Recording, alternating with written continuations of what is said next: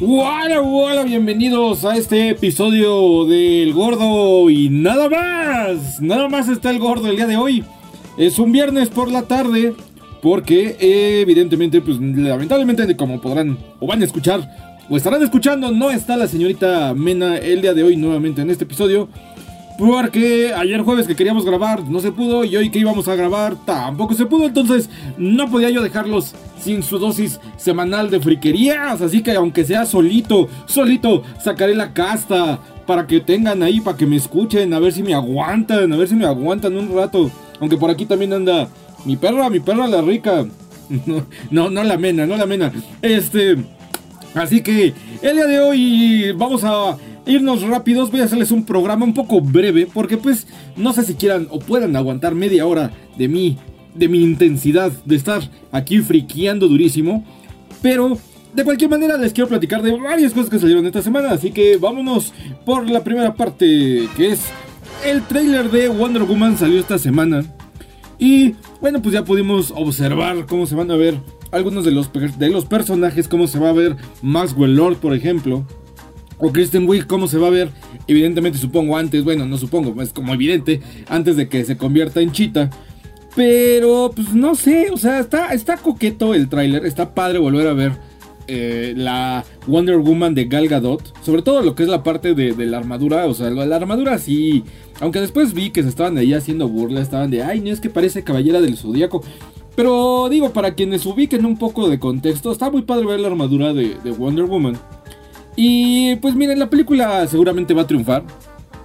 A mí no me acaba de convencer mucho que haya regresado Chris Pine a, eh, volver a ser el personaje de, Steve. Pero, porque pues, no sé, va a ver cómo lo explican en la película. Pero el trailer a mí en realidad no me prendió tanto como me hubiera gustado que me prendiera. Pero es padre saber que más pronto que tarde vamos a poder ver algo, una nueva entrega de lo que sí funciona dentro del verso dentro del verso cinematográfico. Porque pues ya básicamente solamente queda ella y este y Aquaman. Nada más son los únicos héroes que quedan en pie de ese universo. Quién sabe si vuelven a hacer una película juntos. Quién sabe qué va a pasar con las películas de DC. Aparte de que, bueno, lo que ya sabemos que traen un desmadre. De que en una va a salir Battison, Robert Pattinson como Batman. Pero pues todavía le falta ponerse más mamey. Y pues quién sabe qué vaya a pasar con las películas de DC. También en otras noticias. También en estos días salió el YouTube Rewind. Oh que por si ustedes no lo saben, es este video que YouTube, el canal, así tal cual, la empresa, saca en general, eh, cada año, pues por estas épocas, precisamente de finales de año, para homenajear, digamos, a los creadores, a los contenidos, a los mames del año. Entonces, este, también por ustedes no lo saben, el año pasado el YouTube Rewind pues se convirtió en el video más criticado y por criticado es pues más este despreciado por las mecánicas que maneja YouTube de calificación que básicamente son pulgares arriba y pulgares abajo. Eh, pues es el video que tuvo más pulgares abajo en la historia de todo YouTube. Y porque también evidentemente después ya, ya la gente de más que odiarlo, odiarlo, ya nada más le daba pulgar abajo porque pues, todos le estaban dando pulgar abajo. Claro, hay que unirse a la masa de troles. Pero la verdad es que el video del año pasado, pues sí, no, no, no se vio bien. O sea, sí tuvo ahí sus detalles, sí se vio como muy condescendiente. Sí, estuvo feo. No, no, no creo que haya sido así. Guácala, qué porquería, como muchos dicen. Pero sí siento que, pues que no estuvo padre. Entonces, pues todo el mundo esperaba que este año, este año YouTube se pusiera las pilas, dijera, órale, ahora sí voy a sacar bien mi rewind y Nel, para nada, les ganó la hueva. Les ganó la hueva o muchos dicen que le jugaron demasiado a lo seguro. ¿A qué me refiero? Si ustedes buscan o, ven el YouTube Rewind de este año, verán que pues no tiene ningún contenido original. O sea, en realidad es una edición. Una edición Onda Top 10. Eh, de qué fue lo mejor de este año, ¿no? Top 10, top 5, o sea, cuáles fueron que los 5 videos musicales más gustados, o sea, igual con más pulgares arriba, que cuáles fueron los creadores de contenido que más suscriptores juntaron, o sea, eh, se vio así como, pues, completamente la matemática de, pues, que funciona en YouTube. Si YouTube por sí mismo no puede generar un buen contenido, bueno, pues vamos a, a homenajear en cierta forma a quienes sí generan buen contenido y bueno, lo demuestran porque evidentemente tienen muchos, muchos pulgares arriba, millones y millones de pulgares arriba. Pero pues sí, la verdad sí se vio muy flojo porque años pasados pues veíamos cómo invertían cientos de miles de dólares en hacer esta producción y este año pues realmente alguien que tenga suficiente conocimiento de edición pudo haberlo hecho. Entonces en realidad pues una persona hizo el YouTube Rewind de este año. Tal vez dos, ¿no? Se turnaron. Entonces, pues sí, sí, sí, quedó mucho a deber, pero pues no se puede la gente tan quejar de ay, qué porquería, porque pues nomás no hicieron nada realmente. Evidentemente, pues ya también ya la gente por mismo mame, porque pues troles, porque pues el año pasado el video eh, tuvo muchos, muchos miles de millones de pulgares abajo, pues este año también la gente le está pegando ya nada más por la pura, la pura diversión de pegarle a el YouTube Rewind. La verdad no les recomiendo verlo, no se pierden de nada a menos que les guste mucho como la estadística y saber cuál fue el video con más likes del año, pero pues, igual yo honestamente que si vi el video mm, creo no haber visto uno solo de todos los videos, tal vez uno, dos de todos los videos que mencionan. Evidentemente nunca vi ninguno del top 5 de videos de baile. Evidentemente nunca vi un top ninguno del top 5 de videos de maquillaje. Entonces, fue como video de las nominaciones de los Oscars o de cualquier premio. Ni siquiera, bueno, si te enteras quién fue el ganador, ¿no? Porque fue el que tuvo más, pero en fin, no se pierden de nada. Lo que sí, hablando de premios. Y aquí nos vamos al siguiente tema. Ayer fue el día que se entregaron los Game Awards. ¿Qué son los Game Awards? Bueno, pues son estos premios a lo mejor, lo más destacado, lo más relevante de este año en cuanto a videojuegos. Y pues estaba también, lo platicamos en el programa pasado, que de bueno, no me acuerdo, lo platicamos en un programa anterior, no me acuerdo si con Mena o con Mike, que pues estaba mucho este mame de que es que eh, Death Stranding, nomás porque es Kojima y porque es Kojima tiene que estar nominado y estaba nominado en muchas categorías, aunque la verdad las opiniones eran muy divididas al respecto del juego. Y bueno, pues el día de ayer la verdad es que la premiación pues estuvo suficientemente, digamos, equilibrada, porque no hubo un gran, gran, un gran ganador de la noche, no hubo un juego así que como Titanic arrasara con todos los premios. Como que cada quien se llevó algo, ¿no? Y se llevó, siento yo, que pues algo bastante bien merecido. Porque podemos decir, por ejemplo, Death Stranding, que es este video de Kojima, digo, este videojuego de Kojima, eh, se llevó el premio a la mejor dirección porque pues evidentemente es Kojima. Entonces básicamente es como el premio Kojima para el Kojima. Eso sí, sí era como el, de los premios más, más cantados. Y pues igual se llevó muchos otros premios técnicos, como pues que la mejor interpretación de, pues, de un motion capture, que fue el señor Michelsen, que participa ahí en el juego, pero pues en realidad es un premio como de, ah, pues el que le quedó más bonito el personaje, la captura del actor real en un videojuego. Y se llevó también el mejor premio a la banda sonora. Pero por su parte, eh, también aquí increíblemente un juego independiente que sí se llevó también bastantes premios fue Disco Elysium. La verdad, yo no lo ubico. Ahora lo voy a tener que investigar. Disco Elysium no solo se llevó el juego a mejor, el premio al mejor juego independiente, sino también se llevó el premio a el mejor juego de rol y el premio a la mejor narrativa. Entonces, pues como quien dice, al estar bastante, bastante bueno Disco Elysium. También tenemos que en cuanto a mejor juego multijugador se lo llevó Apex Legends. Aunque yo la verdad no, no vi ahorita a alguien, no conozco ahorita a alguien que lo esté jugando. Pero evidentemente pues creo que Apex por haber sido pues como digamos la nueva propuesta para quienes ya estaban un poco fastidiados de League of Legends o de Overwatch pues bueno pues tienen esta opción. entonces eh, Apex Legends se lleva este premio. E increíblemente también siento yo un poco eh, Crash Team Racing se llevó el premio al mejor juego de carreras o deportes no lo vi venir honestamente. Eh, el premio Nintendo para Nintendo, como digo, porque habíamos vacilado, porque era el premio al mejor juego familiar, pero pues puros juegos de Nintendo estaban eh, ahí nominados. El premio a mejor juego familiar fue para Luigi's Mansion 3, que pues he oído que está bastante, bastante bueno.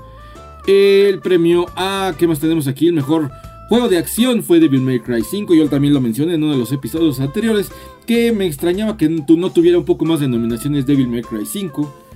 Pero pues miren qué bueno que se llevó un mejor juego de acción. La verdad es que he escuchado muchas, muchas muy buenas críticas al respecto. El mejor juego de lucha fue para Smash Bros. Ultimate, porque Smash Bros.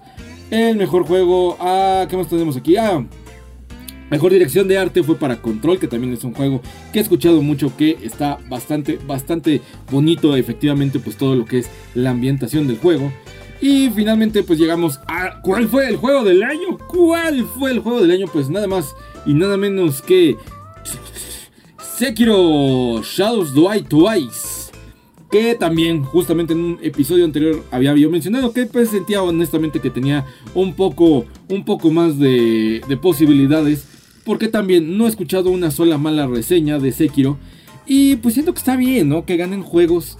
Porque Sekiro no, ciertamente no es un juego para casualeros. No es un juego que sea fácil. De hecho, la gente lo disfrutó por difícil.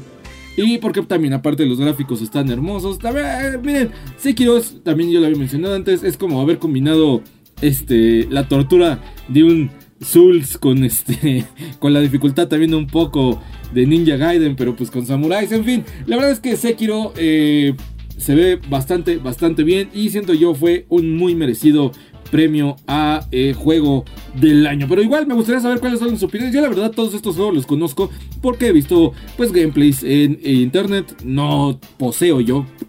No he tenido la oportunidad como tal de jugar alguno de ellos, pero pues sí estoy bastante enterado porque pues igual uno ahí se pone mientras trabaja a ver qué onda, qué está pasando, qué está de moda, cómo está este juego, de qué va.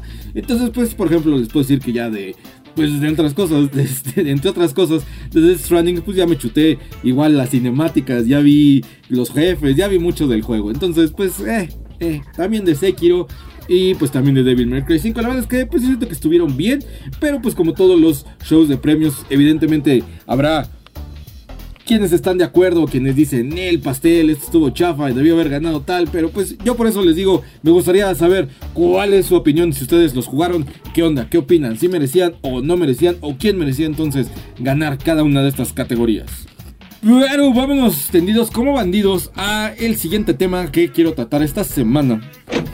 Que es, eh, tenemos que también salieron cuatro episodios, salió la primera tanda de cuatro episodios de Steven Universe Chipuden, o sea, de Steven Universe Future, que pues es la secuela de Steven Universe, pero es, es, muy raro definirlo como secuela. Porque pues hay un, salto de tiempo, o sea, de repente pues de donde se quedó la serie anterior, digamos, la temporada última de Steven Universe, ignorando la película. Han pasado como tres años.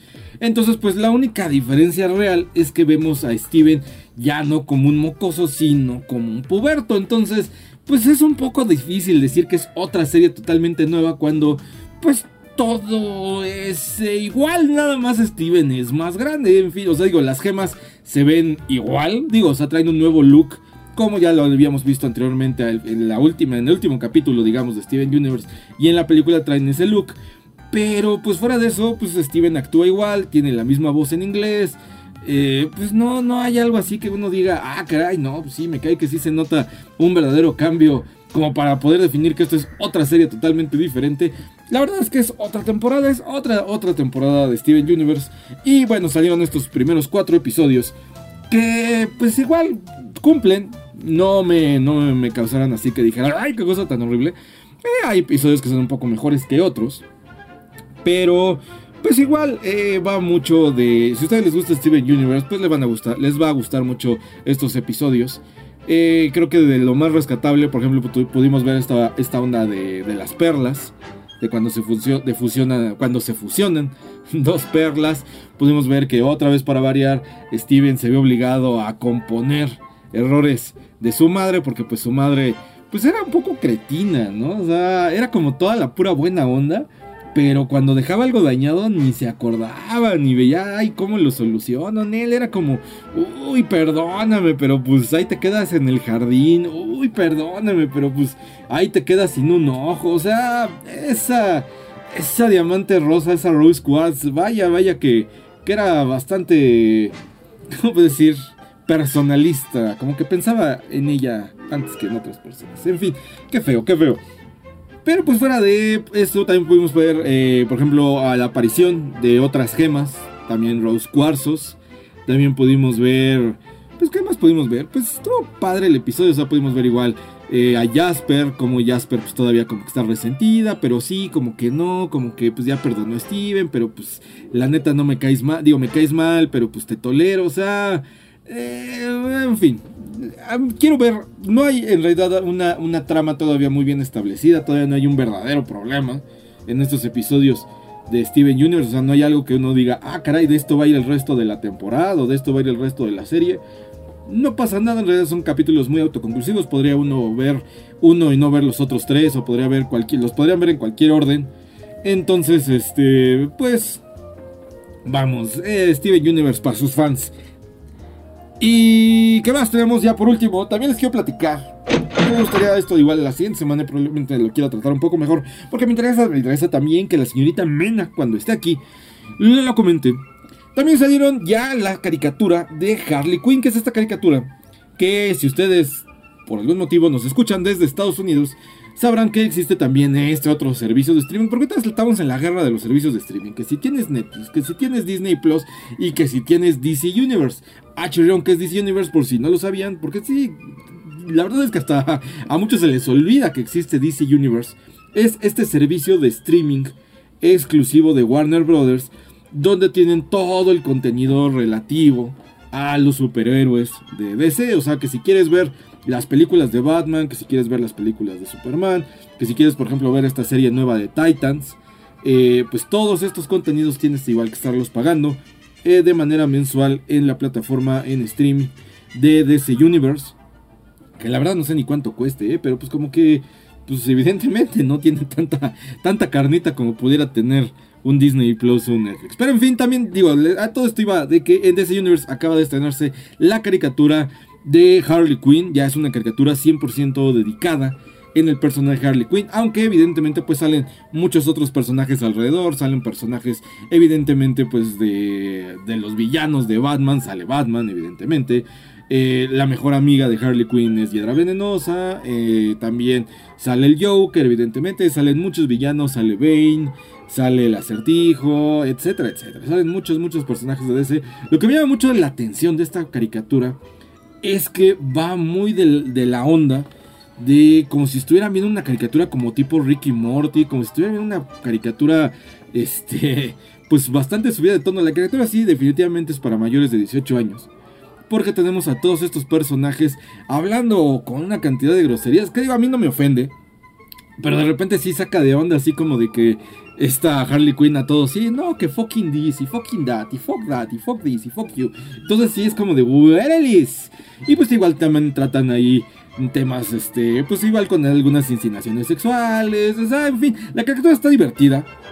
También, si por ejemplo les gusta esta onda como tipo La Casa de los Dibujos o como tipo South Park, eh, tipo, ¿cuál otra? Ugly Americans. O sea, como si ustedes son como de esta onda de caricaturas maduras, pero pues con personajes con villanos de DC, pues la, la verdad es que la caricatura está bastante, bastante entretenida. Han salido ya tres episodios. He tenido la oportunidad de verlos los tres. Y me, vaya que me divirtieron mucho. O sea, traen, traen esta onda entre, entre de comedia, porque pues evidentemente pues, está enfocada en Harley Quinn entre, pues igual, o sea, bastantes cosas ahí un poco extrañas. En el segundo episodio, por ejemplo, van a un, bar mitzvah, que son estas celebraciones de donde los judíos se convierten en hombres. Entonces es el bar mitzvah de uno de los sobrinos del pingüino. Y entonces pues están ahí en la fiesta, pero fíjense así como una fiesta de 15 años. Entonces están pues como toda la familia del pingüino, pero también están algunos villanos y entonces están también ahí como el chiste, los, villanos están acá echando chisme. A mí me gustó mucho, por ejemplo, la caracterización de Bane. Este, no sé, hay varias cosas ahí que, que me gustaron. Entonces, si tienen la oportunidad, les recomiendo también mucho que busquen la manera de ver los tres episodios que han salido hasta el momento de la caricatura de Harley Quinn. No se van a arrepentir, a menos que igual que les espanten mucho las groserías o que digan, traigan esta onda de, ay, no, es que están corrompiendo la imagen de los personajes. Es que así no deberían de hablar y así no deberían de actuar. Nada, que está divertido ver a personajes clásicos en, pues con otras mecánicas, ¿no? Vamos, entonces, vean, vean Harley Quinn. Y pues eso es todo por hoy. La verdad es que sí, sí me hace falta aquí la señorita Mena. Bueno, siempre me hace falta. Siempre la tengo en mi corazón a mi hermana Mena. Pero pues como que de repente se siente raro estar haciendo un programa solo, solo con mi soledad. Pero espero les haya gustado, espero igual sus comentarios, espero que le den pulgar arriba a este episodio porque pues, también no se crean, ¿eh? ya vi que por ahí hay uno o dos haters, el clásico hater que a todo lo que subimos allí en la página de, en el, bueno, en el canal del Vortex, a todo le pone ahí un pulgar abajo, nomás porque somos nosotros y nos odia. Entonces, por favor, pues ayúdenme igual a llevar un poco de, ¿cómo se llama?, de retribución a esta persona y que evidentemente pues igual por cada persona que nos da un pulgar abajo haya 5, 10, 20, 30 más que nos dan pulgares arriba. ¿Qué más? Ah, sí cierto, los comentarios. Mira, mira qué gente que ya se me estaba yendo leer los comentarios. Pero pues por comentarios, ¿qué onda? También espero que dejen sus comentarios porque por comentarios nomás tengo uno de la semana pasada que es de Samael que es de nuestro amigo Sama que nos escucha cada semana, que dice, The Toys Are Made está chido, aprendí cosas turbias que no sabía de los juguetes coleccionables. Pues sí, es que de repente las cosas en el coleccionismo también hay cosas turbias, como en todo, como en todo, hay cosas turbias. Por favor, dejen sus comentarios ahí en el video de en YouTube, ahí en nuestro canal de YouTube, busquen evidentemente este episodio, si es que nos están escuchando en Spotify, oh yeah. O si es que ustedes lo descargaron, pues igual los invito nuevamente a que vayan ahí al episodio en YouTube y nos dejen algunos de sus comentarios para que los leamos. Esperamos la próxima semana ya esté aquí la señorita Mena para que igual ella los lea y para que evidentemente tengan su sección de WWE que pues no sé, yo de verdad, si no está aquí Mena, yo no me entero. Yo no me entero de la WWE, yo no veo esas weas, así que necesito, y necesito y necesitamos, ustedes también, todos aquí necesitamos saber qué onda con la WWE y pues para eso Mena se pinta sola. Un gusto como siempre y yo soy Jagger. Y nos estamos escuchando la próxima semana. Ah, sí, cierto, antes de que me vaya esta semana, vamos a estar en eh, aquí en la. Bueno, no aquí, vamos a estar en San Luis Potosí el compañero Axlord y un servidor vamos a estar yendo a la ECOM, que es una, pues por no decir la mejor convención que hay ahí en San Luis Potosí. Ahí vamos a estar Axlord y yo tomando fotografía y video eh, para cosplayers y pues también del, del evento en general. Y también esta, este fin de semana vamos a tener presencia del Vortex en la Concomics en Guadalajara, que evidentemente pues es el evento más importante que hay en toda la ciudad. Eh, vamos a estar ahí a través de nuestros compañeros de Geeky World, la señorita Darkity y el jovenazo Oso van a andar por ahí en Concomics también realizando video a los cosplayers de algunas entrevistas. En fin va a estar padre. Mucho mucho friquismo este fin de semana carajo. Hay más de 20 hay más de 20 20 20 es que se me va se me va la lengua. Hay más de 20 eventos este fin de semana en todo México. Entonces vaya vaya que hay mucho que hacer. Miren así me voy rápido. Mira hay que estar el Expoyodita que el Ureshi Fest que el Anime Fest, que la Posada Expo Anime, que Tsunami, que la Rocket, que Cherry Matsuri, que Mundo Magic, que Chibi Fest, que Necopop, que la Estación Juguetera, que Friki Christmas, que Expo Friki, que Toy Fest, que HunterCon y pues nada más por mencionar algunos de todos los eventos que hay este fin de semana. Así que ya saben, nos estamos viendo ahí en las friquerías y yo soy Jagger, ahora sí ya como por quinta vez me despido. Bye.